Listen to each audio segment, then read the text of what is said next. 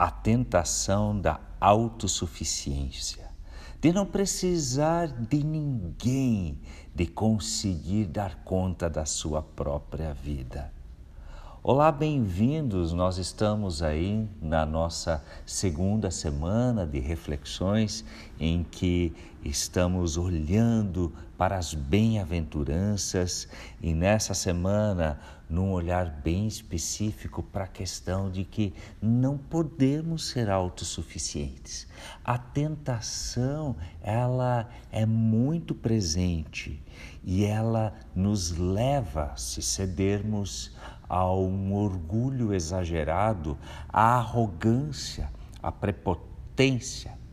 E numa época em que se fala tanto como hoje em dia que precisamos aprender a trabalhar em rede, precisamos ter um olhar interdisciplinar, precisamos caminhar lado a lado, aprendermos uns com os outros.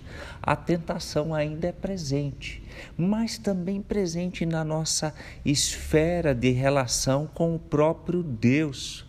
E é nesse contexto em que Paulo lembra daquilo que ele já caminhou e de quanto ele poderia, quem sabe, encher o peito e dizer: Eu sou o cara que recebi grandes revelações da parte de Deus.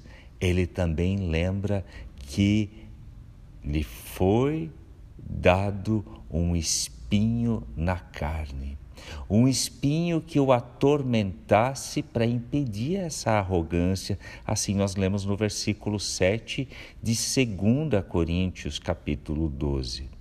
Em três ocasiões eu pedi a Deus que eu removesse. Que seria esse espinho na carne?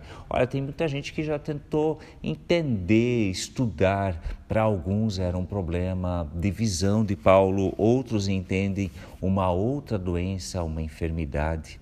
Há quem diga que era a sua dificuldade com um grupo de pessoas específicos, como os próprios judeus convertidos ao cristianismo, que entendiam que os não-judeus primeiro teriam de se tornar judeus para então serem cristãos. É esse esse grupo não deu muito mole não para o apóstolo Paulo. Enfim, é, essa interpretação ela vem da ideia porque no Antigo Testamento, em alguns momentos, o inimigo é descrito como um espinho. Um inimigo pode ser entendido como um espinho, melhor dizendo. E é nesse momento, quando ele pede por três vezes, que ele recebe da parte de Deus a resposta: A minha graça lhe basta. Por quê? Porque o meu poder se aperfeiçoa na fraqueza. E então ele entende que não somos fortes porque somos suficientes, porque damos conta do recado, porque não preciso de mais ninguém, nem de Deus, mas exatamente na relação com Deus, a nossa força está quando reconhecemos nossa fraqueza. E quando entregamos essa fraqueza a Deus, então somos fortes no Senhor e a partir do Senhor. Então não banque aí o espertalhão achando que você tem que ser muito forte em meio a algumas situações quando você lida com inimigos ou quando você lida com as suas fragilidades. A ideia do espinho na carne, você conhece eh, quando um espinho, uma ferpazinha está no seu dedo, é algo que atrapalha, é algo que mostra como somos vulneráveis a pequenas questões, que mostra nossa fraqueza, nossa fragilidade, nossa humanidade.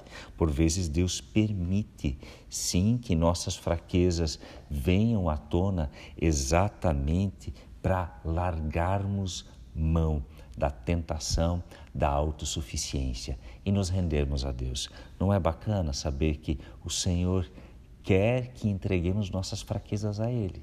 Em contrapartida, Ele nos fortalece para os desafios que estão pela frente. O que está pela frente tudo para nós ainda, para mim, eu não sei, mas eu quero ser fortalecido no Senhor e eu desejo isso a você também.